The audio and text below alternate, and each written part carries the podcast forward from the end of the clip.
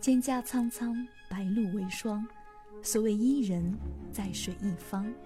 今天带给大家的是一首像白露一样纯净，表达对爱情真挚渴望的唱段，来自参孙与达利拉的咏叹调《我心花怒放》。